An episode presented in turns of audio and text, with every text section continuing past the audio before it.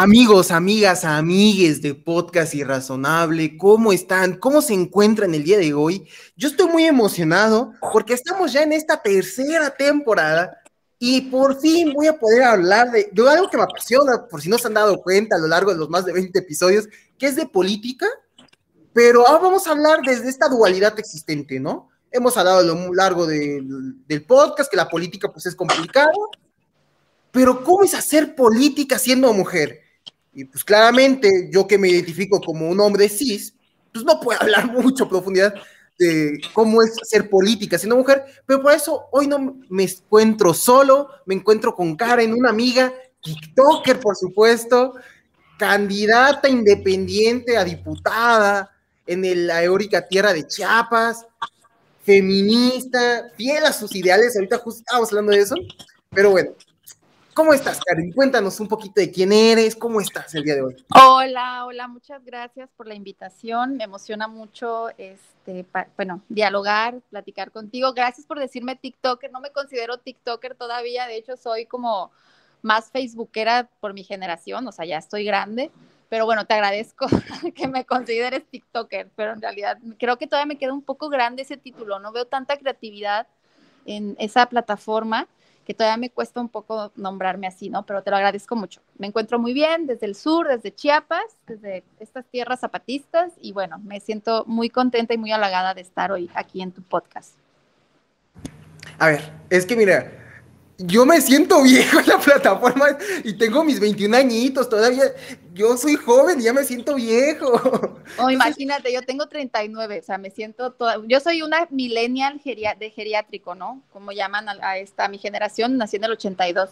Entonces, de repente veo a chicas tan jovencitas, tan, este, digo, tan formadas ya con un discurso... Eh, tan potente, ¿no? Con unas acciones ya muy estratégicas, muy dirigidas, que digo, wow, es de verdad que está, este, eso que nos pasamos repitiendo todo el tiempo en el feminismo de las nuevas generaciones van a tumbar el patriarcado y están cambiando muchísimo las formas de hacerlo todo.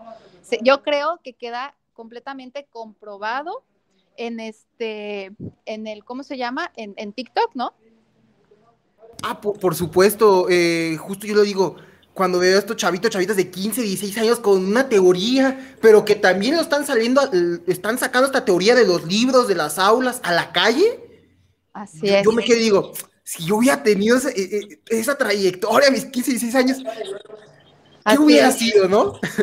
Así pero es. lado bueno. ¿Qué sería de mí? Exacto, así. así me lo pero mira lado bueno. Por lo mínimo puedes presumir a todos estos TikTokers eh, jovencitos que tú sí estás vacunada, ¿no? Ándale, eso sí. Eso sí, eso, en eso no, ahorita ya no me van a poder superar. A mí me vacunaron primero porque soy, yo soy población de riesgo ya. Exacto. Pero entonces justo eh, hay que antes que hay que reivindicar el término de TikTok, hay que apropiarlo para nosotros los millennials, porque por un añito, pero todavía entro en millennial.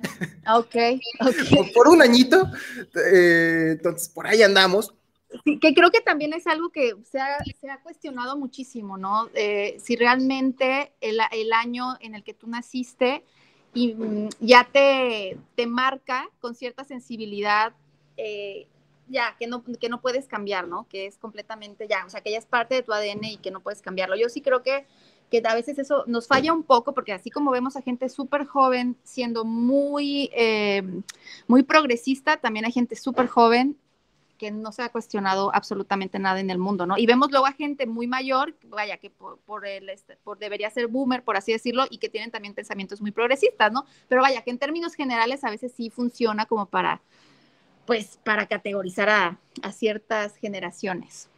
Sí, justo, o sea, las generaciones no somos homogéneas, ¿no? No todos los centennials porque, por ejemplo, justo se supone que ya los centennials ya crecieron con la tecnología. Y, pues, perdón, pero no, me tocó todavía el ciber. Sí. Fue hasta las eh, mediados de mi secundaria que se normalizó tener celular. Claro. Y ya veo mi, a mi primito, ¿no? Que no, que ya voy a entrar a, sexto ya con teléfono desde cuarto. Yo, sí, sí, sí, sí, sí. Eso también ha cambiado muchísimo, ¿no? A, a mí me tocó leer mucho porque era muy aburrido ser, crecer en los 80 era aburrido, más si solo tenías una televisión y no tenías cable. O sea, creo que eso me ayudó muchísimo, en donde, bueno, al menos a mí me ayudó en el sentido de que me aburría y lo único que tenía a la mano para divertirme era un hermanito menor que no era nada divertido y una biblioteca y creo que eso me ayudó a mí muchísimo eh, formativamente hablando, ¿no? Y ahora creo que sí se ha perdido mucho eh, el, leer libros completos o más, uh, vaya, de, de, vaya, más de, de, 100, de 200 páginas, que tiene que ver con que la mayoría de las, genera las generaciones más jovencitas, pues obviamente todo lo leen en Facebook fragmentado, perdón, en redes sociales, pues ya muy fragmentado, ya hiper digerido, hiper simplificado y eso a veces pues tiene sus cosas negativas y sus cosas positivas, ¿no? Y justo, ya, ni, ya ni Facebook, ¿no? Justo lo hablamos. Y me comentaba una, en un live, me comentaban, ¿cómo que Facebook? Eso ya nadie lo usa. yo, ¿cómo si todas mis estrategias de marketing político van para Facebook? ¿Cómo que la chaviza ya no está en Facebook? No, de verdad que no, ¿eh? La yo creo que la gente más joven está o en Instagram o ahorita ya TikTok, ¿no? Ajá, que no, sin duda. Que es como un... Eh, vaya, que tiene lo de todas las plataformas, o sea, puedes, eh, el texto, puedes hacer post, puedes hacer videos, puedes hacer, o sea, puedes hacer demasiadas cosas en TikTok si eres una persona muy creativa. Y eh, Facebook, pues ya se quedó como, como una este, cuenta ya pues más, más obsoleta, ya más para las tías que estamos a, a dos segundos de postear piolines de buenos días, ¿no? Sí, no, porque yo recuerdo todavía como a mis principios de la prepa que se decía, no, en Estados Unidos sí Facebook no se usa, la juventud no usa Facebook. Pero yo me quedé eso en, mi prepa, ¿no? Yo decía, todavía aquí la chaviza usamos Facebook. Sí, exacto. Pero creo que cada vez me doy cuenta. hacer política una señora de Facebook? Ah, es cierto. No, pero me doy cuenta que los únicos que tenemos Facebook somos los jóvenes políticos. sí, sí, sí, creo que tienes razón. Hay, ah, bueno, yo sigo, yo me sigo sintiendo mucho más cómoda en Facebook que en TikTok y que en otras redes sociales, ¿no? En Instagram, ¿no? Creo que me he sentido siempre muy cómoda en Facebook y bueno, yo creo que ahí voy a seguir hasta que un día digan, ¿saben qué? Ya no se soportamos tan, ya no puedes tener tantas, elige una red social. Bueno, en ese caso ya elegiría quedarme con TikTok, ¿no? Porque aparte, así a un nivel de usuario, a mí me encanta el contenido de, de, TikTok, ahora más que el de Facebook. Entonces, cuando duro mucho tiempo viendo TikToks, vuelvo a Facebook y Facebook ya se me hace como monótono, como aburrido, como las mismas discusiones, las mismas personas. Y en TikTok es una diversidad impresionante, ¿no? La verdad. Entonces ya ni de Twitter hablamos, ¿no? Porque... Ay, no, Twitter es otro, yo no entiendo, no, no, no entiendo Twitter, honestamente, o sea, de eso es una de las redes que menos este, visito, a menos que quiera ponerme al día de algo que está ocurriendo, ¿no? O sea, creo que es a, donde, a donde voy rápido, pero de ahí que yo diga, ay, siento una, eh, vaya, apego, por decirlo de alguna manera, a, a Twitter, nada, cero. O sea, creo que es de la que prescindiría con más facilidad de todas las redes sociales. Es que mira, y creo que para, ir cambiando de tema, porque creo que sí estamos, eh, iniciamos este bonito capítulo de hablar de política y del rol de las mujeres en la política, con el bonito segmento de eh, millennials criticando a la juventud y sus redes sociales. Sí, algo así, tiene razón ya, de señores, señoras y eh, señores agrios, ¿no? Sí, no, ya. Eh, eh, pero esas son las pláticas que al final, pues, eh, generacionalmente y por edades como las estadísticas que nos me brinda la plataforma, pues sí, son generación millennial y pues boomers, ya quienes escuchan este bonito programa, pues ellos se entenderán. Ajá, se van a sentir muy identificados con nuestro sentir. Pero bueno, cuéntanos un poquito entonces, ¿quién es Karen, no? O sea, bueno, soy una, bueno, yo me he definido desde unos años para acá como una feminista militante, como una persona muy, eh, una, bueno, una persona muy preocupada por dejar algo o legar algo al mundo antes de, de tener que irme de él. y, este, y obviamente una, una, bueno, también buena parte de mi militancia tiene que ver con el que soy una mamá, una mamá de clase trabajadora, obviamente, que que en algún momento le tocó eh, a través de diferentes luchas, específicamente a mí lo que me politizó fue una lucha sindical en el 2012, cuando yo todavía era empleada de una universidad pública de acá de Chiapas. Creo que ahí fue en donde empecé a tomar conciencia de qué importante era eh, la militancia, ¿no? Defender tus ideales, eh, formarte también intelectualmente, pero sobre todo llevar a la práctica estas, pues cualquier, cualquier cosa que tú defendieras, defenderla también, pues desde poner el cuerpo, vaya.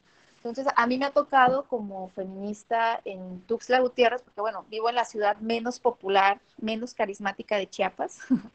Este, me ha tocado construir desde, alguna, desde las bases, eh, de alguna manera, el feminismo en mi ciudad.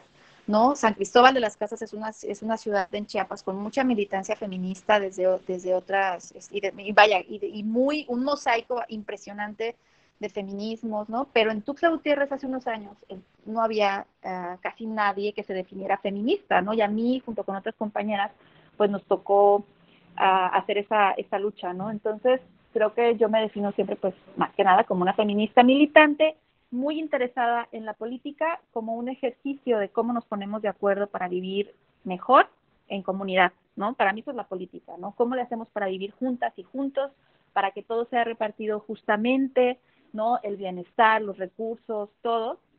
Y este, y pues básicamente así, así me definiría, ¿no? Como una persona que se preocupa mucho y que se ocupa de esas preocupaciones. Justo, bueno, primero antes que eh, me sorprende mucho que Tuxtla siendo la capital, ¿no? Sea donde la plataforma quizá política feminista es donde menos desarrollada estaba, ¿no? O sea... Sí, a mí también me sorprendía mucho eso, ¿no? Mucho, mucho. Que había unas cuantas eh, feministas pero estos feministas estaban pues en, despachos, es decir, no había una militancia de base. O sea, tú podías ir a espacios eh, como, por ejemplo, eh, las universidades y preguntar en una conferencia sobre feminismo, a ver, ¿alguien de aquí se define como feminista? Y nadie se definía como feminista. Pero les preguntabas, ¿conoces alguna feminista? Y todo el mundo te daba dos o tres nombres, ¿no?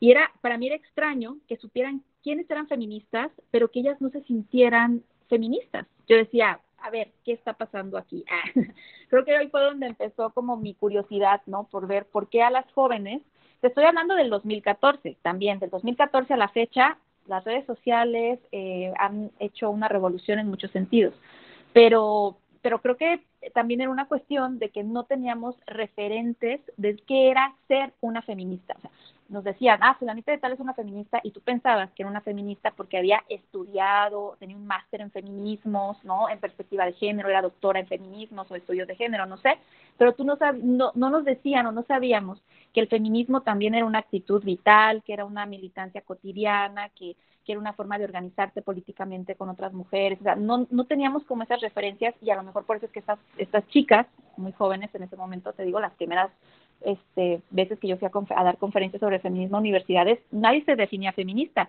Ahora es todo lo contrario, tú vas a un espacio y tú preguntas, levanta la mano, ¿quién es feminista? Y hasta hay hombres que levantan la mano, ¿no? O sea, eso es algo que todavía me parece, o sea, ya me parece, me parece muy interesante, pero pues obvio ha sido un trabajo constante, sostenido de muchos años, el que ahora la palabra feminismo, uno, no esté tan estigmatizada porque sigue conservando algunos estigmas, pero también sea una palabra que, define a muchas de las jóvenes, que se sientan identificadas con los valores que defiende el feminismo, con el tipo de sociedad que, que plantea o que pone en el horizonte, eso es, es, muy satisfactorio, ¿no? Pero digo, Tuxtla era una ciudad burocrática, en donde lo que sabíamos de las feministas era que había ciertos despachos políticos o instituciones o académicos en donde había feministas, pero no había un feminismo ciudadano. ¿Me explico? Eso es, digamos, lo que nos costó construir en Chiapas, porque, pues, bueno, en, en Tuxtla específicamente, Tuxtla es una ciudad, como tú bien dices, la capital del estado, pero es una ciudad muy burocrática, en donde ni el espacio físico se prestaba para la militancia. O sea, no es San Cristóbal, no es otras ciudades como Tapachula, ¿no? Bueno, que Tapachula es otra historia, pero de las ciudades grandes de, de Chiapas, creo que hay una que ha perdido muchísima identidad, sin duda es Tuxtla Gutiérrez. Nadie recuerda a Tuxtla por nada más que por el paso para San Cristóbal o por el paso para los, el cañón del sumidero, para los miradores, pero en general no hay nada que se haga, haga que las personas se detengan aquí, ¿no? Hasta que surgí yo en el feminismo, ah, cierto, y como que ya, ok, hay como, ah, también hay cierta militancia interesante en Tuxtla, ¿no? Sí, no, y justo me, eh, me parece justo muy interesante, ¿no?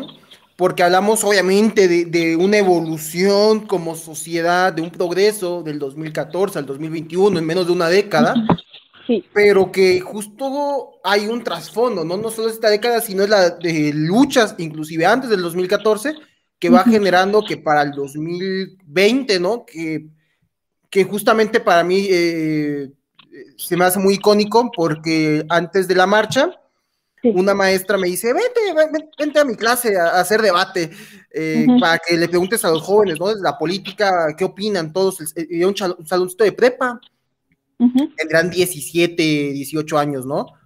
Y es muy interesante porque la clase se dividió en la primera sobre mecanismos de participación ciudadana.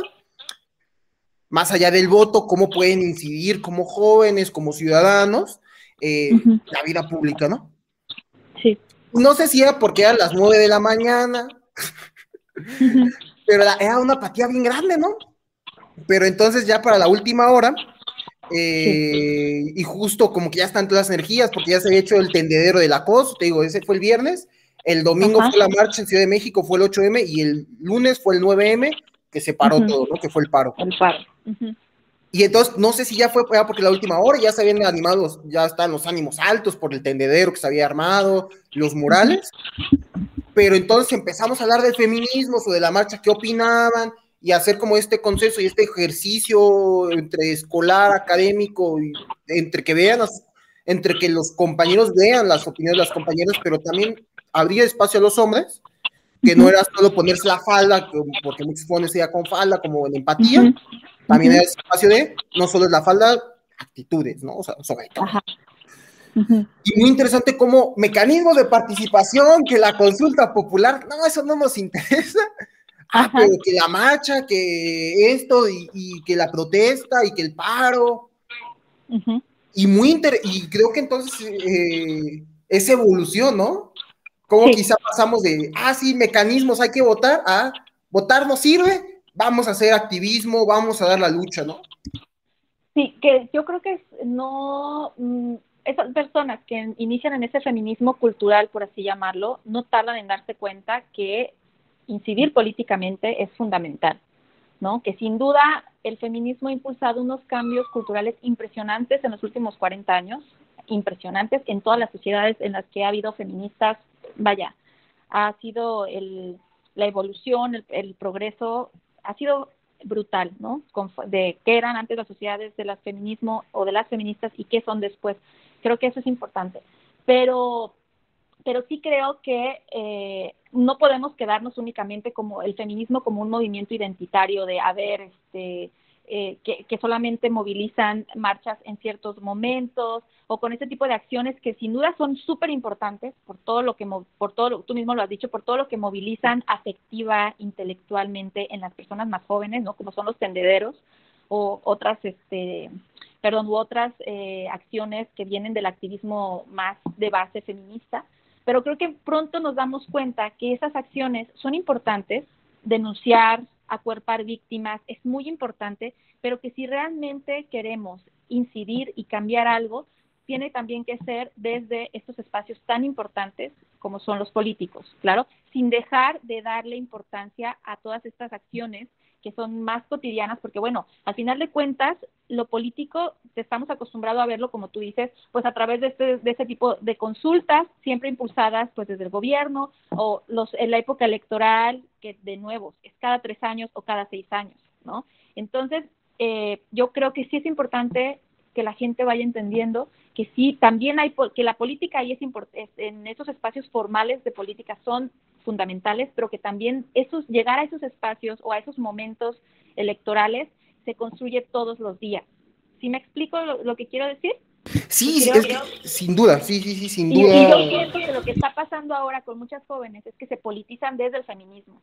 Es en el feminismo en donde encuentran esta necesidad, ¿no? De levantar la voz, de, hacer reivindicaciones, de, darse cuenta que viven en un mundo en donde, pues, por el solo hecho de ser mujeres, pues ellas van a enfrentar muchísimas desventajas, ¿no? Entonces creo que esa toma de conciencia es muy importante y es, es una semillita política impresionante. Yo lo he visto en los últimos años. A mí siempre platico esta anécdota. La primera marcha de, eh, del 8 de marzo a la que yo asistí en, aquí en Tuxtla Gutiérrez, íbamos 25 personas. Esas 25 personas, 10 o 15, si no es que más, eran activistas y las otras eran sus amigas o, los familiares de las activistas, ¿no? Pero no había mujeres que se sintieran así este, inspiradas, ¿no? A, o no solo inspiradas, sino motivadas a ir a una manifestación. Y creo que con el tiempo eso ha ido cambiando. Las convocatorias de movilizaciones más amplias pues se hacen el 8 de marzo. El, esta última, el 8 de marzo de que acaba de pasar, en esta, por lo menos en mi ciudad, eh, vaya, fue una de las más grandes y no solamente las más grandes, sino también de las más, este, pues hubo muchas controversias porque las jóvenes y nunca, nunca se había, este, el Frentes Negros en Tuxtla no existía, ¿no? Esta, esta, este, como decir, herramienta de, de algunos movimientos sociales, pues no, anarquistas, pues no existía en Tuxtla. Este año se estableció un, un Frente Negro aquí en, este, en Tuxtla y fue como, wow, ¿no? Para la, mayoría de la sociedad hubo algunos que se quebraron vidrios, se quemó la, la entrada del Palacio de Gobierno, o sea, fue un un caos, ¿no? Para la, y la gente estaba súper asustada. Pero bueno, el asunto es que vienen con mucha potencia las jóvenes. ¿Cómo encauzar y cómo esa potencia convertirla en algo mucho más eh, formalmente político? Eso es lo que estamos tratando de, de descubrir, ¿no? Justo, me gustaría preguntarte, ¿crees que eh, en ese encauzamiento hay una responsabilidad de las que ya caminaron? Creo que hay mucho, lo que hay es un diálogo, porque bueno, también hay, por ejemplo, eh, ¿por qué las jóvenes se sienten, o sea, tú le dices a una joven, a ver, ¿cuál es tu referencia de lucha?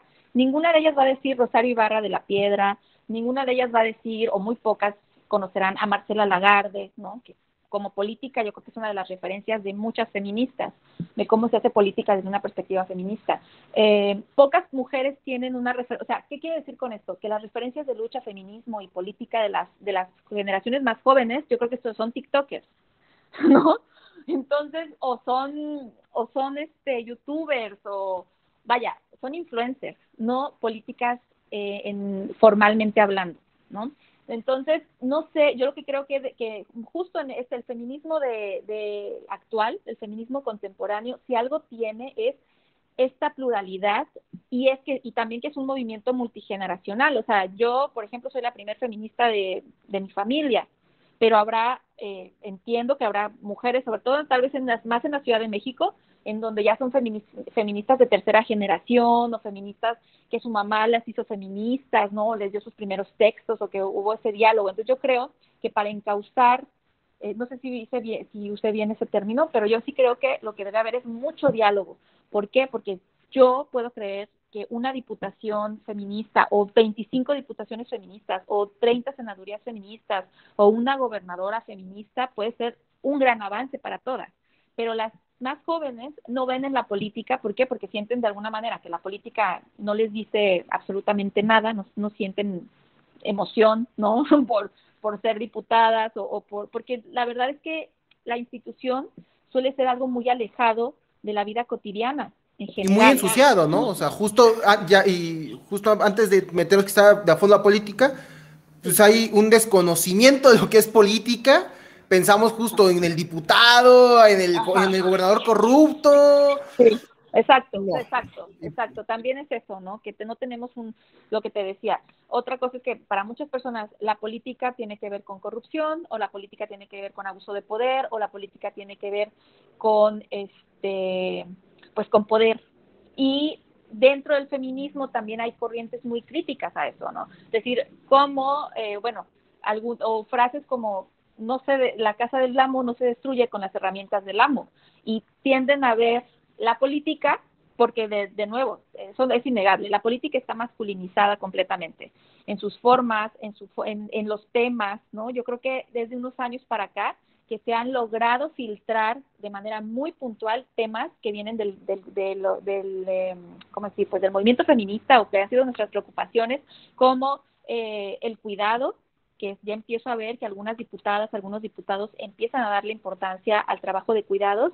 Eh, el tema, por ejemplo, de reconocer el trabajo del hogar, de, eh, de las, de, bueno, mejor dicho, de reconocer a las trabajadoras del hogar con derechos laborales, o el hecho, otro, otro caso muy interesante, por ejemplo, en Quintana Roo, que haya diputadas impulsando que haya justicia menstrual, o sea, el, ciertos términos que se acuñan en el movimiento feminista y que se han logrado ya este filtrar pues algunas algunos congresos es una lucha también de las de la calle, ¿no? Que somos las que logramos de, pues, instalar este tipo de, discursos, este tipo de debates, y ya luego algunas diputadas, pues, lo retoman sobre todo más ahora que quieren congraciarse, no digo que todas, pero sí muchas diputadas, yo tuve por ahí un, yo creo que en TikTok uno de los momentos más, más complejos ha sido cuando yo se me ocurrió criticar a una diputada de la Ciudad de México, Alessandra, creo que se llama Alessandra Rojo. Ah, sí, Alessandra Rojo de la Vega, ¿no? Exacto, se me ocurrió criticarla y muchas mujeres feministas súper jovencitas llegaron y me dijeron, ¿dónde está tu sororidad? ¿Por qué estás aplicando el feministómetro? Ella también tiene derecho, feminismo. Y yo hice algunos este post, perdón, algunos, perdón, yo, para mí todo es post. Facebook, Facebook, Facebook.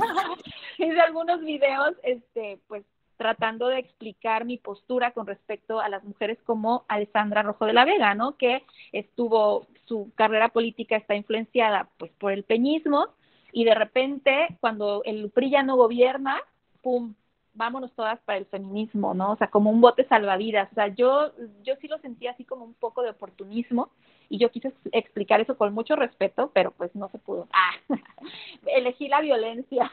Y bueno, fue, fue todo un, un, caos y sí fue así como decir, bueno, qué bonito que haya tantas mujeres defendiendo otras mujeres, pero también debemos ser muy críticas para que nuestros esfuerzos y nuestro trabajo no se nos revierta ¿no? A la hora de que mujeres como Margarita Zavala quieran ponerse como, oye, mira, yo soy la opción del voto feminista, yo soy la opción de las mujeres para, eh, pues para que ustedes voten por mí, ¿no? Cuando sabemos que Margarita Zavala, entre votar por Margarita Zavala y votar por cualquier hombre panista, pues no hay ninguna diferencia, ¿no? Entre muchas otras eh, ejemplos que podría dar acerca de, mm, una cosa es que ahora haya cuotas y estemos eh, este, constitucionalmente estén obligados a respetar la paridad, pero otra cosa es que esa paridad realmente signifique un cambio, en tanto no esa, estas, eh, em, en tanto estas candidaturas que se ganan a través de este mecanismo que es la paridad, eh, no sean feministas o no sean mujeres de base, no sean mujeres que vengan de movimientos sociales,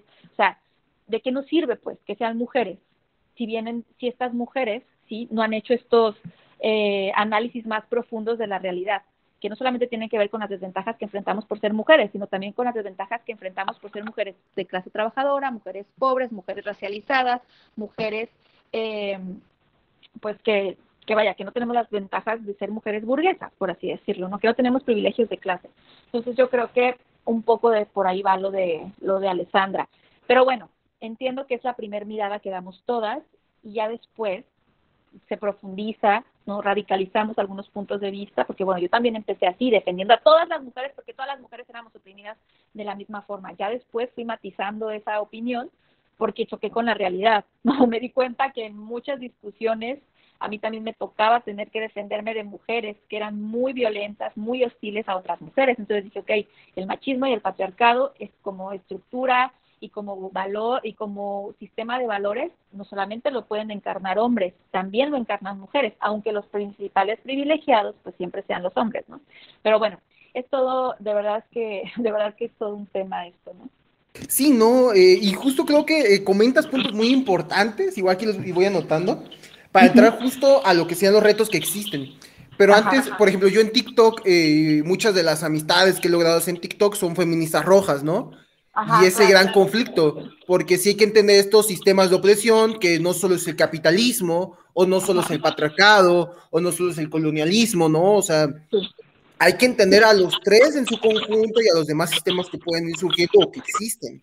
Creo que, eh, eh, y que va a surgir, y, entonces no podemos olvidar, ¿no? Alguna vez mi padrino me dijo, ¿para quién es la lucha, no? Estábamos hablando de estos panistas eh, blancos que promovían eh, iniciativas o que alguien empezaron a tundir en redes, eh, feministas o miembros de la comunidad LGTB o, veganos, eh, y que en su, en su Twitter tenían que eran activistas en estas áreas porque traía la boina roja. Y le cuento, oye, mira, ¿qué? Me quedaron, me dice, es que pues para quién va la lucha, ¿no? porque si ignoramos en este caso la condición de clase, para quien va, ¿no? Vamos a dar la lucha para la comunidad LGTB, pero para el hombre blanco nada más, ¿no? El hombre blanco de México, que a los panistas, mientras eh, les gusta, que mientras mantengan la apariencia, pues les damos derechos. Eh, a la mujer blanca burguesa, eh, que a pesar de ser oprimida por condición de mujer, ignora otras condiciones de opresión, ¿no? y es justo que, y que es normal, ¿no? Porque justo estamos hablando de que si cada vez más las juventudes eh, entran más, vaya la redundancia, más jóvenes a la teoría y al activismo, pues creo que ya después de lo caminado, pues es algo que se va adquiriendo, ¿no? O sea, oye, pero como que no, como dice una, dice una amiga, pues como que coincido más con el hombre trabajador que con la mujer burguesa. Claro, o sea, claro, hay más intereses estratégicos eh, compartidos, ¿no? Con, a mí me pasa también, ¿no? actualmente en, dentro del feminismo hay como ah, partes muy feas también del feminismo, ¿no? ¿En qué, en, qué sentido? Pues bueno, que se nos han colado ahí algunas este, reaccionarias, ¿no? Se nos han colado ahí estas mujeres que, que son transfóbicas y que han encontrado en cierta teoría mal leída una excusa para sacar toda su transfobia, ¿sí? De manera completa, bueno, según ellas se sienten legitimadas, ¿no? Pero bueno, este, y yo creo que, que, hay que estar, ser muy, muy, muy, muy cuidadosas con ese tipo de, de cosas, ¿no? Las, las teorías son muy importantes, porque de alguna manera nos, nos leer teoría, tener memoria histórica es importante porque nos dice qué se hizo ya, sí, cuál fue el resultado y si podemos decir ahora podemos eh, replicar esto que ya se hizo y vamos a tener diferentes, este, ahora vamos a tener otros resultados.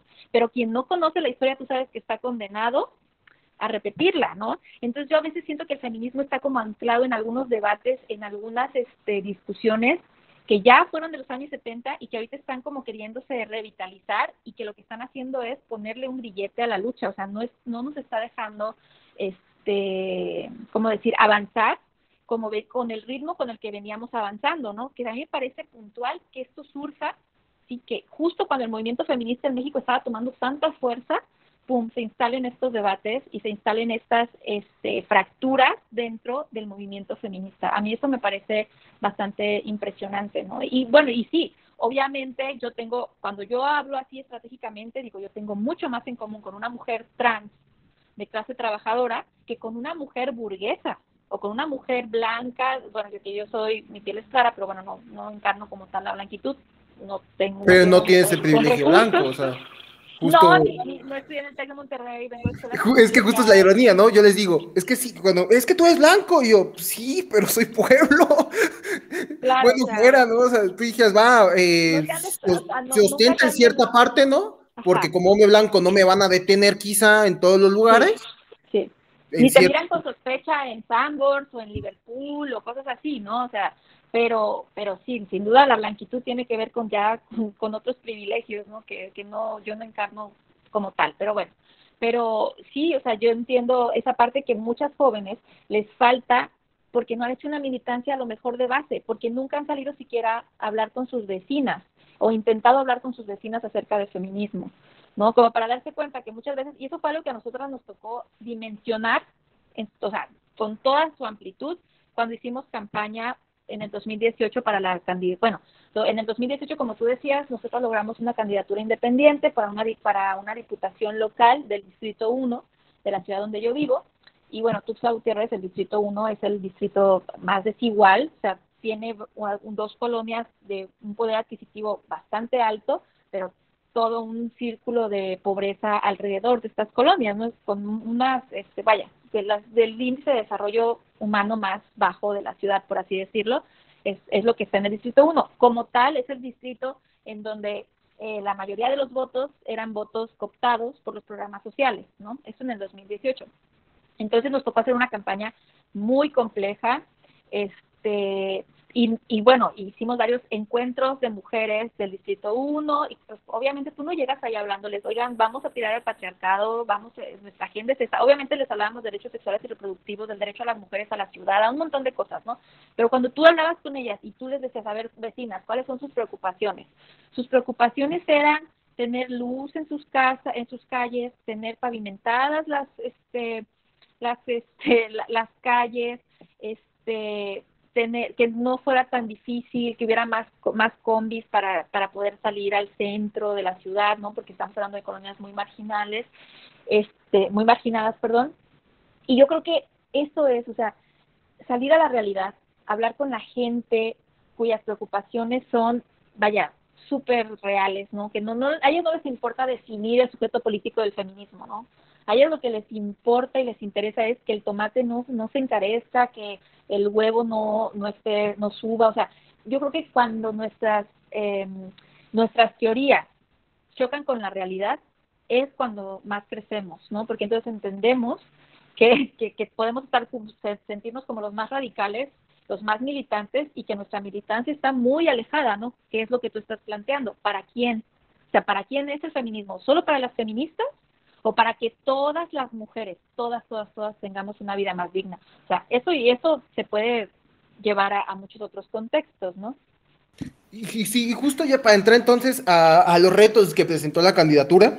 Ajá. Ahí, bueno, primero, hay una frase, ¿no? Que habla sobre la conciencia, cómo se crea esta conciencia de clase y, la conciencia en general no se forma a través de los libros, ¿no? Podemos leer muchos libros, escribir muchos ensayos, artículos, está bien, es una forma de incidencia, pero la conciencia eh, la define así, me encanta, me la contaron así, es cuando estás en la calle, en la marcha, y entonces el, el, del tráfico te la está mentando porque estás bloqueando la calle, el ciudadano te la mienta, el policía te está persiguiendo, te está pegando con el garrote, ¿no?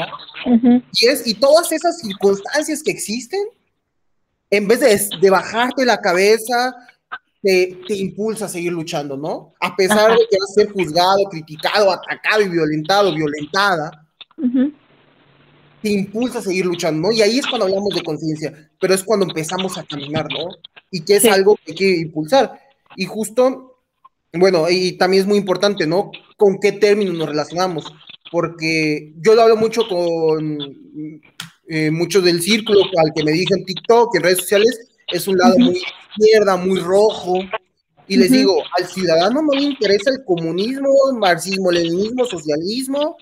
Y si quieres generar este espacio público del que estamos hablando, no lo vas a conseguir. Justo al ciudadano, al ciudadano a pie oye, que el, transporte público no me suba, que la tortilla no suba, que el frijol no suba.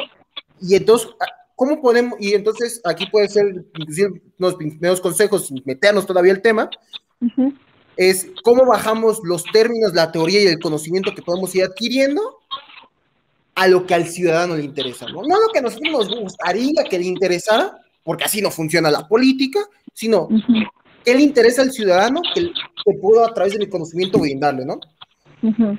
Y entonces, para entrar entonces, bueno, estoy diciendo mucho entonces, perdón, disculpa. Pero bueno, entendiendo que la política es complicada y hacer política de a pie, de a calle, sin apellido y sin dinero, es un reto. Claro, siendo mujer todavía más. Ajá, por, y entonces, ¿no? Ser mujer es aún más. Y, y luego, como yo te dije, ¿no? Y ser fiel a los ideales, aún Todavía más, claro. Porque puede, eh, yo pude haber ahí colaborado en una campaña ahorita del 21, pero con una mujer que se lanzó, pero no era fiel a los ideales. Ajá. Y más de si podía ganar o no, eso no me interesa, porque pues, la política, incluso perdiendo, se gana. Eso es como algo muy de cajón, que algo aprendido. Claro. Pero hay que ser, para mí es, hay que ser fiel al ideal. Pero entonces, para que nos cuentes tus patoaventuras en campaña y los retos que existe y que afrontaste, para ir aprendiendo justo de lo caminado. Bueno, yo creo que... Hablabas de paridad, ¿no? Rápidamente, hablabas de paridad. Ajá. Y como te dije, es que tenía que hacer esta frase. Una maestra en de ciencia política me dice, nos dice a los compañeros en general en la clase, las mujeres pasaron de no ocupar ningún espacio en política, de no estar en la mesa, ahora a estar de adorno, ¿no? El centro de mesa y la mujer que está sentada ahí es lo mismo, porque la, eh, para la estructura no importa. y entonces, teniendo esas circunstancias que existen y, y, hay que decir las cosas, aunque suene feo y suene rudo, es la cruda realidad que se afronta en política siendo mujer. Entonces, igual cuéntanos, cuéntanos tus patoaventuras, tus retos, qué retos tuviste que lidiar. Bueno, para empezar, bueno, yo no estudié política, yo no estudié derecho y eh, eso ya de ahí te marca una, una, la primera barrera, ¿no? Las convocatorias están para que las entiendan personas que manejan cierto léxico, cierto lenguaje, que entienden de terminologías legales, en fin. Entonces, eso ya es para mí una primera barrera, ¿no? Eh, que tuve que enfrentar como una ciudadana de a pie. Eh, el procedimiento para registrar la candidatura independiente es caro, porque de nuevo, nosotras no somos eh, políticas, no, no venimos um, pues de ningún y para y otra cosa que también luego hay algo que se confunde mucho hay candidaturas independientes que en realidad no tienen un espíritu independiente porque vienen eh, apoyadas en lo oscuro por otros intereses financieros o por ciertos grupos por ciertos sectores empresariales. En nuestro caso no había absolutamente nada de eso. Entonces fue fue muy complejo reunir los recursos eh, los papeles que te piden en tiempo y forma porque te dan un tiempo súper corto para hacer todo y algunos eh, tienes que hacer una C que va a perder este efecto una vez terminada la, pero tienes que tienes que pagar esa acta constitutiva, ¿no? Aunque ya no te vaya a servir después porque queda sin ningún efecto esa asociación, esa, esa asociación civil, pero la tienes que registrar y el registrar una asociación civil implica que tienes que hacer ciertos trámites frente a ciertas instituciones que son largos, que son tediosos, de nuevo burocracia, y tienes que tener una cuenta de banco y muchos bancos no quieren abrirle cuentas a asociaciones civiles, en fin, es súper complejo. No es como en otros en otros países, perdón que haga la comparativa, pero en otros lugares hasta tener un partido político vas a una oficina, llenas un formulario, pagas 200 dólares y ya sabes hacer tu hacer tu, tu trabajo de base sí, ya como partido político para presentarte en las próximas elecciones. Tú pagas su papelería, tú organizas a tu gente para que lleve la papelería a cada, a cada casilla, tú, o sea, pero es diferente. México, nuestro sistema político, bueno, nuestro sistema electoral está pensado para las élites, está pensado para las grandes mayorías, es decir, quienes han podido tener un partido político en México, los grandes sindicatos o gente con mucho dinero y poder económico atrás, ¿no? Solamente. Las candidaturas independientes, aunque se digan independientes es, o que puedan ser independientes, todavía no hay tantos ciudadanos y ciudadanas que aboguen por esa, por esa este, figura, pues porque dan, ponen muchísimas trabas, no ponen nada fácil, no, no nos ponen fácil a personas que no tenemos los recursos, la infraestructura, eh, el, el, personal que tiene un partido político y nos ponen a competir con ellos. Entonces, de entrada, hay unas grandes desventajas estructurales, ¿no? Como mujer, ¿qué te voy a decir? O sea, las mujeres tenemos que compaginar un montón de tareas este, al mismo tiempo y en mi caso soy madre, este, o sea, es complicado el, el, que los tiempos de la política, que de nuevo son súper masculinizados, ¿no? Es, es, decir, la política está pensada para seres que no cuidan y que solamente llegan eh, y que todo el tiempo están pensando únicamente en la política, porque bueno, porque parece porque los hombres fueron los que los primeros en llegar a, a ese lugar no entonces no está todavía ese espacio no es un espacio digamos amable con los tiempos sí y con el con, con, con tampoco con nuestras formas no por así decirlo. Que formas que de nuevo no quiero sonar esencialista no es porque somos mujeres hacemos las cosas diferentes no somos hacemos como mujeres hacemos las cosas diferentes porque históricamente nunca hemos habitado este mundo con autoridad y cuando tú no tienes autoridad, pues tienes que desplegar un montón de otras eh, prácticas para, pues para poder hacer algunas cosas, ¿no? Entonces, en ese momento es que a veces siento que otra cosa que tenemos las mujeres es que también luego empieza, es una gran desventaja, es que dudamos mucho de nuestra capacidad de mando, porque no eh, los otros tampoco nos la reconocen. Entonces, antes de dar una indicación o de querer este coordinar algo, hacemos un montón de operaciones en la cabeza para no sonar, para no herir, para, para ser empáticas, para que nadie se ofenda. Y es algo que yo siento que la mayoría, para mí es una virtud, pero en un sistema que no está pensado para, para ese tipo de sensibilidad política, es una desventaja, ¿no? La política es más asociada con un poder impositivo, un poder autoritario, que no da explicaciones, que se hacen las cosas así porque así debe ser y que jamás va a decir, me equivoqué, las vamos a hacer diferente ahora, ¿no? Yo creo que también eso es algo que, que es muy, se nos critica mucho también a, a algunas, algunos este, liderazgos y pero creo que eso tiene que ver con, con las maneras en las que nosotras, desde el feminismo, desde las asambleas, aprendemos a hacer política, a dialogar y a llegar a acuerdos. Eso hace que nuestros acuerdos, pues, como bien dicen las compañeras zapatistas, a veces nos cueste tanto llegar a ellos porque somos muy, muy, muy, este, deliberamos mucho, vaya, ¿no? ¿Por qué? Porque no queremos replicar estas formas impositivas. Entonces, yo creo que ya de entrada todo este tipo de cosas que te estoy diciendo, pues marcan la gran diferencia, ¿no? Cuando yo veía o yo iba a las reuniones con otros, eh, otros candidatos independientes, los otros candidatos independientes ya llevaban a su secretario cargándoles la laptop, ya traían a un chofer, ya traían, o sea, cosas que yo, yo era mi chofer, yo era mi cocinera, yo era la nana de mi hija, yo era mi jefe de pre, mi jefa de prensa, yo era este mi administradora, o sea, es esa es otra de las desventajas que, que te enfrentamos las candidaturas independientes, sobre todo las de las mujeres, ¿no? Por lo regular, no, no, no es este de gratis que digamos que la, la joya de la corona de las candidaturas independientes sea un hombre, ¿no? Un hombre obviamente soltero sin hijos, que es Mamoto. Hasta ahorita no, no ha habido como otro, bueno, que ahorita ya no es ya este pues ya que independiente queda realmente, ¿no? O sea, Margarita Zavala como independiente, el Bronco.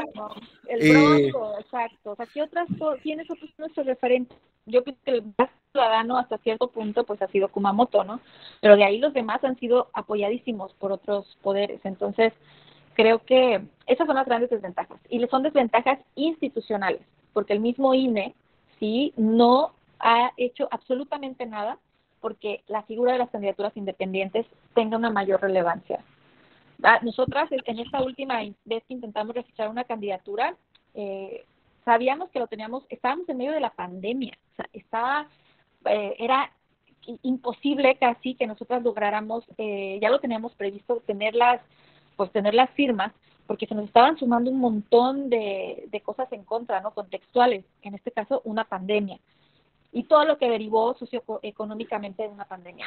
Y aún así, que les pedimos, queremos más tiempo para las firmas porque nos parece que este tiempo es insuficiente, queremos que retrasen esto y ya de entrada lo último, el último recurso que pusimos, que interpusimos, fue solicitamos que por ser una cuestión extraordinaria y por no violentar nuestro derecho, sí, a, este, a ser votadas, por favor, con el mínimo de con las firmas que obtuviéramos, se nos permitiera registrar la candidatura y hacer campaña, y se nos negó.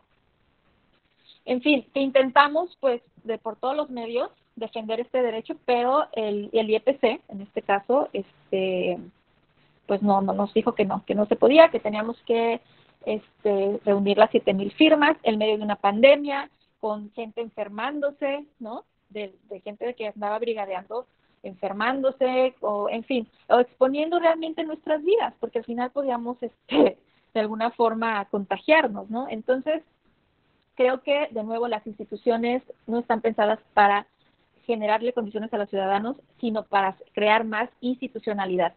Y yo creo que esa es una de las grandes fallas de la mayoría de, de nuestras instituciones, ¿no? No se ponen a pensar en su verdadero objetivo, llega un momento en que el objetivo de la institución es sostener la institución y generar más institucionalidad, pero no resolver los problemas para los que hemos creado esas instituciones. Entonces, he ahí el por qué el INE a mí me tiene tan decepcionada.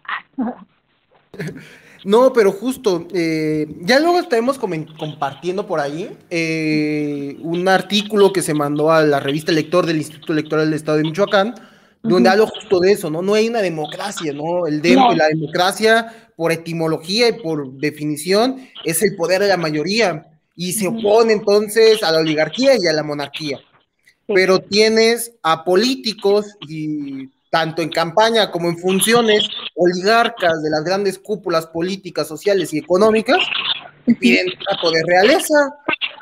No. Así es. Y, y, entonces ahí empezamos a ver, ¿no? Porque entonces encontramos a la estructura por un lado, a esta estructura intangible, eh, un sistema patriarcal que oprime, ¿no? Y luego tenemos al tangible, que son las instituciones, que son las normas, que entonces, eh, pues tampoco responde, ¿no? Que no responde. Es una reforma, como politólogo yo lo he dicho abiertamente, lo he publicado, es una reforma inconclusa que no se va a terminar, porque ya se murieron. Porque como no se hizo la reforma necesaria desde que, bueno, la candidatura independiente nace para que un señor como Jorge Castañeda, eh, eh, cercano al panismo, pudiera ser candidato a la presidencia. Ah, ok. Entonces, ya desde ahí, la concepción no nace porque la ciudadanía organizada quiere formar parte del sistema político, no.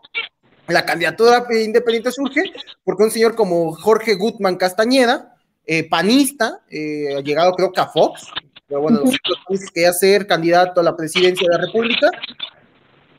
No existía la figura como tal de candidato independiente, tenía que ser forzosamente por partido.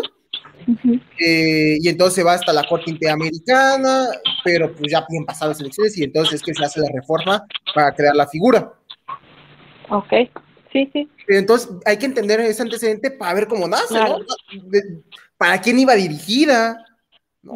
¿Para quién van los partidos políticos? Porque podemos hablar inclusive los partidos de izquierda para haber logrado consolidarse, ya sea en el 77, el Partido Comunista, el Partido Socialista eh, de los Trabajadores o el propio PRD o Morena.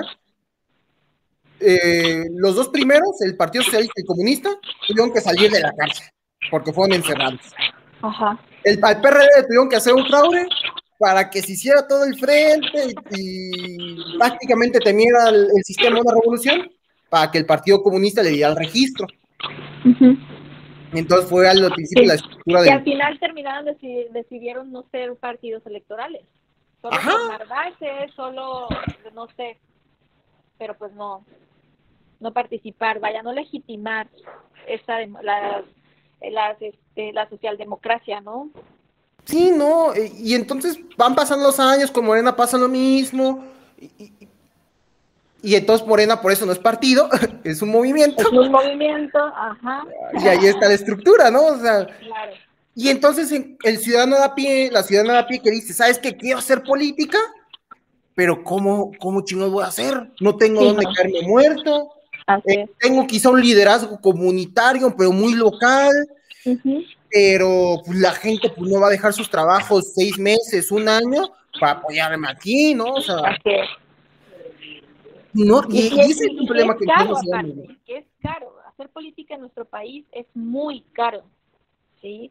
O sea, yo creo que México tiene una de las democracias más caras de Latinoamérica en cuanto a estructuras, en cuanto a cuánto le cuesta al Estado generar un voto, cuánto le cuesta al Estado sostener eh, los partidos políticos, que los partidos políticos hacen una política pagada por nosotros, pero jamás pensada para nosotros, ¿no?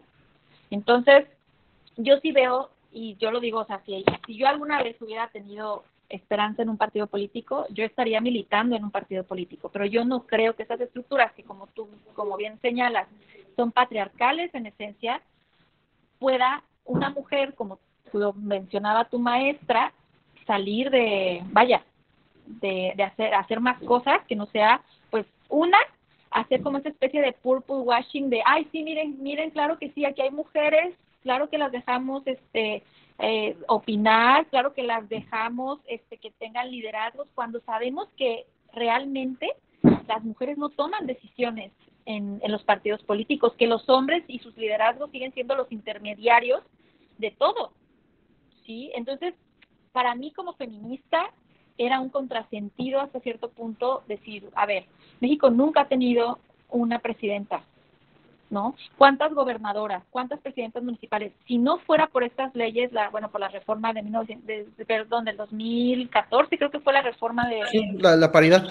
Ajá, o sea, de verdad, seguiríamos muy por debajo el porcentaje de mujeres. Ahora, claro, la, de nuevo, la paridad. El primer paso fue que hubiera mujeres. Ahora, el reto es que estas mujeres vengan realmente de movimientos de base, que tengan trayectorias, que sean mujeres que sí tienen conciencia de género, conciencia histórica, memoria histórica, o sea, que realmente quieran transformar algo, ¿sí? Y que no solamente usen la política como la usan los hombres, para hacerse de muchos recursos y de mucho poder, ¿sí? Y cambiarse la vida a ellos y a sus familias y a sus amigos. O sea, ese es el segundo reto más grande y es un reto para todos, tanto para las mujeres como para los para los, bueno, como sociedad en general, ¿no? Dignificar la política, que la, la, política realmente sea una herramienta que nos sirva para vivir mejor a todas y todos no lo que hemos visto, que es vergonzoso, ¿no? O sea, yo voté muy ilusionada en el 2018 por Morena y, y pues no, o sea, para empezar, aquí en Chiapas todo quedó prácticamente igual, o sea, sigue siendo los mismos casicazgos que nomás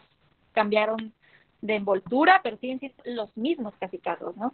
Entonces, eh, pero también creo que, que la única manera, pues, es de ir insistiendo, insistiendo desde este lado. ¿No? Mostrando que hay otras alternativas.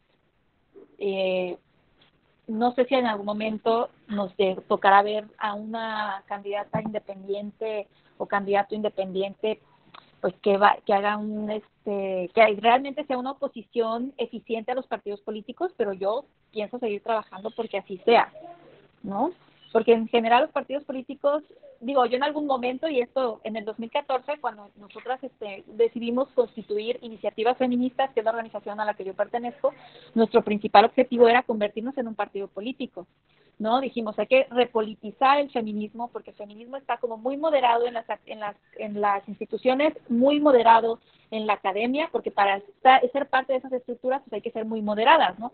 Y ahorita lo que hace falta es politizar de nuevo, es decir, de nuevo que surjan estos conflictos que tenemos soterrados, que tienen que ver con que por qué siguen matando mujeres, por qué las mujeres existen, por qué existe todavía la brecha salarial, por qué, por qué no hay mujeres tomando decisiones, ¿no? Entonces decidimos que queríamos ser un partido político, pero nos dimos de nuevo de frente con la realidad y dijimos, bueno, no se puede, y ya fue que surgió lo de la candidatura independiente. Pero yo creo que para el 2024, pues ya viene, bueno, a los Karen, presidenta de Tuxtla. ¡Ah! Pues quisimos, quisimos, eso fue para lo que nos para lo que buscamos una candidatura independiente en esta ocasión. Para, ay, van, espera, dame un segundo. No te... Este, eso, ese, ese era el, espacio político que estuvimos buscando esta vez, ¿no? Queríamos este, competir para una presidencia municipal. Imagínate, hubieron 12 candidaturas y solo hubo una mujer, que fue candidateada por el PT, y de ahí no hubo más mujeres. Todos los partidos políticos eh, fueron hombres. Morena eh, buscó eh, reelección, que fue el que ganó. Pero digo, es, a mí me parecía increíble una boleta en donde hubieran 11 hombres y solo una mujer, ¿no? ¿Dónde quedó la paridad? Ah, no, por supuesto. Eh, y es que pueden la cuestión es que pueden elegir. Se supone que eh, tienes que elegir, eh, mientras cumplas, tú eliges dónde mandas a tu candidato mujer y a tu candidata mujer. las mandas donde no van a ganar, las mandas donde no este, sea importante, pero las ciudades grandes, hombres. Y justo, eh, porque creo que hay una parte eh, cultural, justo hablábamos con esta maestra, porque Michoacán, a pesar de ser tierra de héroes, también es tierra de machos, tristemente, ¿no? Entonces, y hay un pensamiento muy de, ¿por qué una mujer me va a venir aquí a mandar? ¿No? Entendido la política todavía desde este concepto machista de la política es este, estas relaciones de dominación, que hay que reivindicar el nombre, ¿no? pero entendiendo la concepción machista, eh, patriarcal de la política, es eh, dominación. ¿Y cómo una mujer me va a venir a dominar? ¿No? Claro.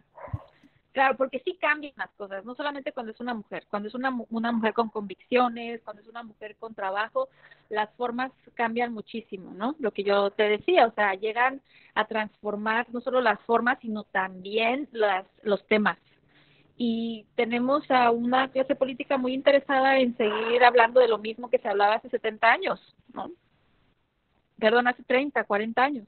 Entonces, sí creo que nos falta muchísimo, tanto cultural como políticamente, como para decir un día vamos a estar como, no sé, es, no recuerdo si es Islandia o Finlandia, un país, es un país que es gobernado actualmente por una coalición de cinco partidos políticos, los cinco liderados por mujeres.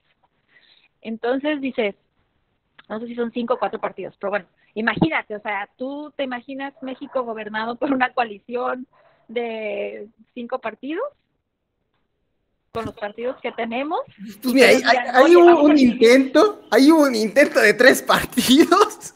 Bueno, sí, tienes razón. Que, no tenía ni pies ni cabeza, ¿no? Pero justo es que también hay que entender, eh, sería interesante analizar, ¿no? Porque aquí en México dan estos partidos sanguijuela, estos partidos chiquitos que a lo local son casi casgos y que se pegan al partido grande. Entonces, pues ahí tienes eh, las presidenciales que son, eh, bueno, ya Morena, PT, eh, PES y, se van sumando mil más, ¿no? Así es, así es. Justo ahorita estás haciendo la cuenta, porque eh, hablas de 40, 50 años, pero mira, en 1953, año histórico para las sufragistas mexicanas, Así es. el derecho al voto. Entonces estamos hablando de que hace menos de 68 años Por ejemplo, mi papá es del 47. Eh, o sea, hay que entender todas estas realidades, ¿no? Nuestros papás, abuelos, quienes son más jóvenes, las abuelas, ¿en qué contexto estaban, no? Las mamás de sus abuelas, las mamás, la mamá de mi papá, ¿no? En, mi caso personal. Estamos hablando que menos de 68 años la mujer no tenía derecho al voto. Así es. Sí, sí, sí. Y hoy, pues bueno, de, de vaya, por lo menos en el papel, pero tenemos un montón de derechos, falta que se nos, este, se nos reconozca, ¿no? En la realidad. La realidad social es otra, ¿no? Porque, bueno, ah, hay otra cosa que de alguna manera sigue siendo una barrera para nosotros, pues es el montón de violencia política de, en, en, razón de género que sufrimos, ¿no? Porque ya habíamos dicho, el hecho de que los partidos no confíen en los liderazgos de las mujeres, el hecho de que los partidos políticos no este, le apuesten a las mujeres, pero sí vayan encarecidamente a rogarnos que votemos por ellos, ¿no? O sea, eso, el hecho que también en algún momento lo hablamos durante la campaña, la gran estrategia política de los partidos políticos, perdón la redundancia, ha sido tener a las mujeres empobrecidas, ¿no? Porque hasta hace muy poco tiempo las mujeres votaban por una despensa. Entonces, de, sí, sí hace falta no solamente un cambio en, vaya, eh, político, también tiene que empezar a cambiar la forma en cómo las personas ven la política. Y hasta hace tiempo para la gente votar era que te dieran tu despensa o tus 500 pesos y era lo único que ibas a obtener de beneficio y la gente prefería hacer eso, ¿no? A quedarse con, con nada.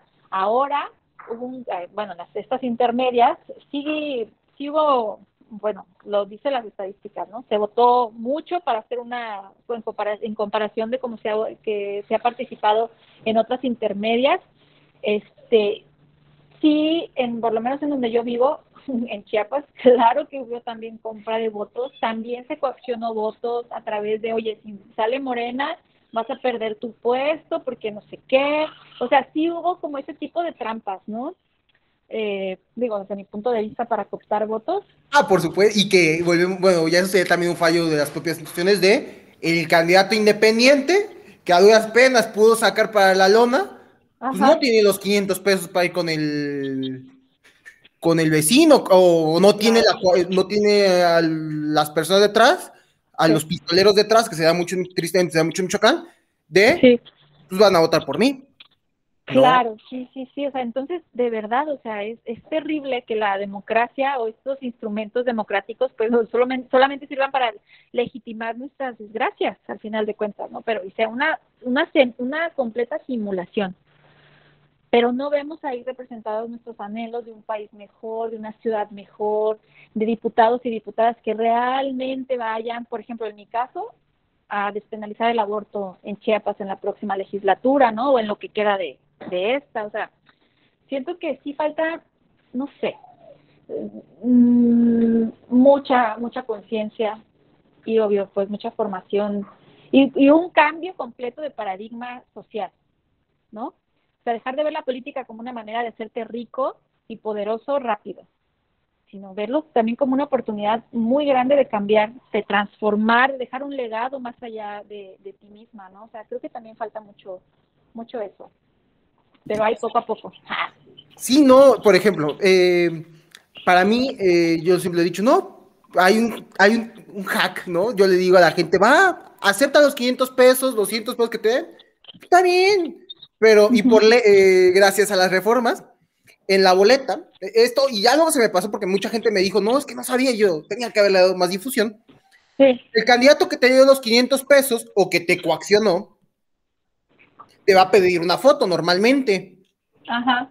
Y entonces pues, tú tachas, tú tachas, le tomas la foto y se la mandas. Pero luego escribes este no al que te coaccionó. Y luego escribes acá en 2024 en la boleta para ayuntamientos, Karen, está así. Y el voto, como estás expresando hacia dónde va, iría hacia Karen y no hacia la primera persona que se tachó. Ah, ok.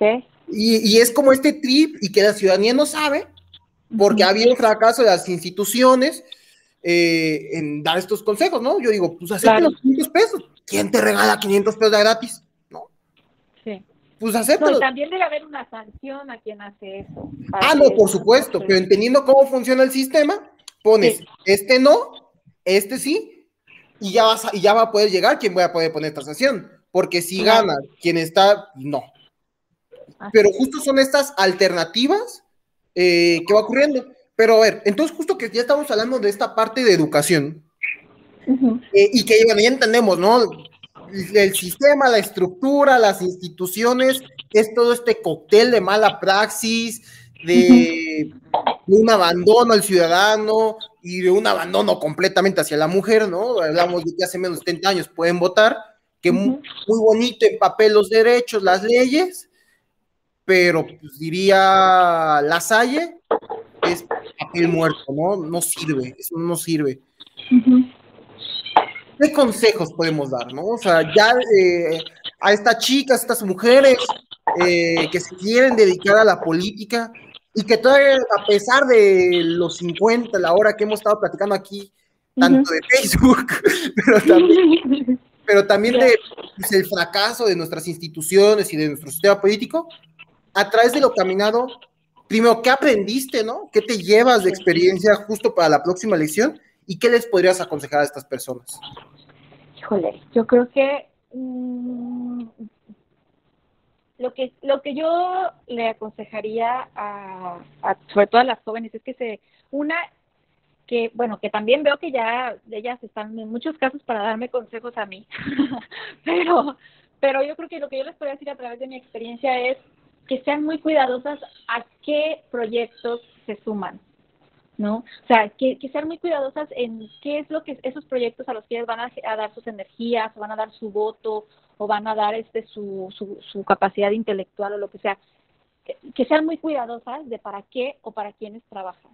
¿No? Yo creo que eso sería muy importante. Ya no estamos en un, en un momento histórico las mujeres de seguir dando trabajo para algo que no va a transformar la sociedad en el mundo que nosotras necesitamos o que las niñas necesitan. ¿no? Y también porque pensaría yo, participar políticamente es muy importante, claro que sí, pero veo que poco a poco vamos tomando conciencia de cómo hay la política lo empapa casi todo, ¿no? Yo puedo, ahorita estaba pensando un poco en, las gimnastas, en, en, los equipos de fútbol, de perdón, de deportes que en las Olimpiadas el solo hecho de haber cambiado o de haber exigido que se les cambiara su, su, su uniforme, ¿no? Ya ahí está pasando algo que es político. A lo mejor no lo vemos como tal, porque no es algo políticamente como nos han enseñado a concebir la política, pero ya hay algo político en el hecho de que una mujer se niegue a usar una vestimenta, como puede ser una, un bikini, una tanga, que no tiene ninguna razón lógica de que le obliguen a ponerse, o que una atleta de alto rendimiento diga, no voy a competir ahora porque voy a darle prioridad a mi salud mental. O sea, siento que ahí en esas prácticas también hay algo político, aunque no lo percibamos como tal, ¿no? Ni a lo mejor, de nuevo, hemos usado mucho la palabra formal. Bueno, formalmente no es algo político, pero tiene un impacto impresionante. Y siento que esas son cosas de jóvenes. Y poco a poco, pienso, por ejemplo, en Alessandra Ocasio, en, en estas políticas jóvenes muy, muy bueno, cuando tú escuchas hablar a, Alessandra, pues te quedas con el ojo cuadrado porque dices, pareciera que tiene 20 años haciendo esto, ¿no? Pero no, en realidad tiene poco tiempo, pero ya tenía como toda una vida preparándose para ese momento y, y lo hace maravillosamente bien. Entonces, mi consejo es que trabajen, que se formen, que escuchen a otras mujeres, que busquen referencias, que, que se acompañen de otras mujeres, ¿no? Eso es súper importante y que yo estoy segura que poco a poco van a encontrar como las respuestas. Eso será como mi consejo, ¿no? Y que si la respuesta es quiero ser diputada, quiero ser gobernadora, quiero ser presidenta, pues que empiecen a trabajar para eso ya, formándose, como ya dije, y acompañándose de otras mujeres que tengan sueños eh, pues similares, ¿no? Al final de cuentas, para que trabajen por ese por ese sueño común uno ve a López Obrador desde cuándo tiene sus mismos amigos y dices, es que eso es lo que nos, es lo que nos falta a las mujeres. Sin duda, eh, hay que, hay eh, política es hacer eh, amistades, hacer relaciones, hacer conexiones, pero en esas relaciones algo que a mí la vida me ha enseñado a las buenas y a las muy malas, tristemente, es con quiénes te relacionas, ¿no? Claro. Hay que tener cuidado en eso. Por eso algo que yo siempre, ahorita, bueno, he estado platicando aquí, siempre he dicho, hay que ser fiel a los ideales, y más en estos sentidos, ¿no? Donde hablamos de ser radical, sí ser ultras, sí politizar, sí traer al debate, no tenerle miedo a este debate. Entonces, para poder ser eh, eh, traer a este debate, hay que ser fieles a uno mismo, a una misma, eh, en lo que creemos, ¿no? En las convicciones que tenemos. Que no es lo mismo hacer terco o ser terca, tampoco hay que, también nos podemos equivocar y podemos ir evolucionando nuestro pensamiento. Pero hay que ser fieles a lo que creemos, ¿no? Creo que eso sería para mí lo primero. Justo concuerdo mucho contigo, ¿no? El candidato, la candidata independiente para poder competir contra las hacer una competencia contra partidos políticos, contra instituciones y contra el gran recurso, tiene que trabajar el doble, eso tenganlo presentes, hay que caminar el doble y aprovechar justo eso, hay que caminar. La política está a pie y aprendan a caminar, aprendan a escuchar, aprendan a ver, eso es muy importante. Y, justo en trabajos individuales, eh, la libertad individual, a mí me gusta mucho esta frase, ¿no? Que la libertad individual solo puede ser producto del trabajo colectivo, entonces... Así es, así es. ir, trabajando desde su colonia, escuchando a sus vecinas, escuchando desde, bueno, desde el primer círculo, ¿no? desde la familia, desde ser, ser justo eh, lo que circula mucho en redes en Navidad, ¿no? Ser la feminista incómoda en la familia, traer el tema, ¿no? Y justo en este lado, de la política para las mujeres, creo que es importante, ¿no? No sé lo que tú piensas, pero creo que sí hay que evidenciar a veces ciertas cosas. Sí, es fundamental, ¿no? Creo que el estado de las cosas actualmente es producto del vacío que hemos dejado eh, las mujeres, ¿no? En ese espacio. Si las mujeres hubiéramos incorporado mucho antes, de manera formal, paritaria a las instituciones electorales, bueno, perdón, a los congresos, a esos espacios políticos, a estas alturas México sería otro, ¿no? Entonces sí, en realidad tenemos muy poquito y a veces también me pongo a reflexionar ahora que estoy diciendo esto, tenemos muy poquito y hemos hecho muchas cosas, ¿no? ¿Qué sería si hubiéramos entrado o, este, esta conciencia que tenemos ahora de qué importante es la política, la hubiéramos tenido antes? Bueno, yo creo que a estas alturas tal vez es la crisis de feminicidios, eh, de abuso sexual, todo lo que los todas las violencias que sufrimos las mujeres y en general, ¿no? No solamente, yo creo que tendríamos un país menos violento. Pero bueno, vamos a seguir construyéndolo. Sin duda, creo que es eh, un gran trabajo. Creo que esta es la. A mí, me encantó cuando empecé a escuchar tus, eh, tus TikToks sobre tu experiencia. A mí me encanta. Entonces, y pues ahí creo que pues, la plataforma está abierta para continuar el debate, ¿no? O sea, son temas muy extensos. Y entonces para ir abriéndonos otra vez Facebook, ¿dónde te podemos encontrar? pues mira, Karen, estoy como Karen Diane con doble N en Facebook y la, pues, tengo una página de la página de mi organización, Iniciativas Feministas, pero en realidad ahí solamente subimos memes. Es la verdad, a veces compartimos alguna otra cosa, pero solo subimos memes. Creo que mi, mi red social más, en la que estoy más constantemente, pues soy una señora con su Facebook, ¿no? En Karen Dayan, así estoy. Perfecto, entonces, y justo, o sea, a través, también a través del meme se hace política, yo lo dejo ahí. Igual aquí van a estar los links para que la, te podamos seguir. Gracias. Eh, como eh, decimos en este bonito podcast, aparte de todos los consejos que podemos dar, sigan siendo disruptivos, sigan siendo irrazonables. ok. Eh, contra, con la, contra la razón hegemónica, obviamente. Ah, por supuesto.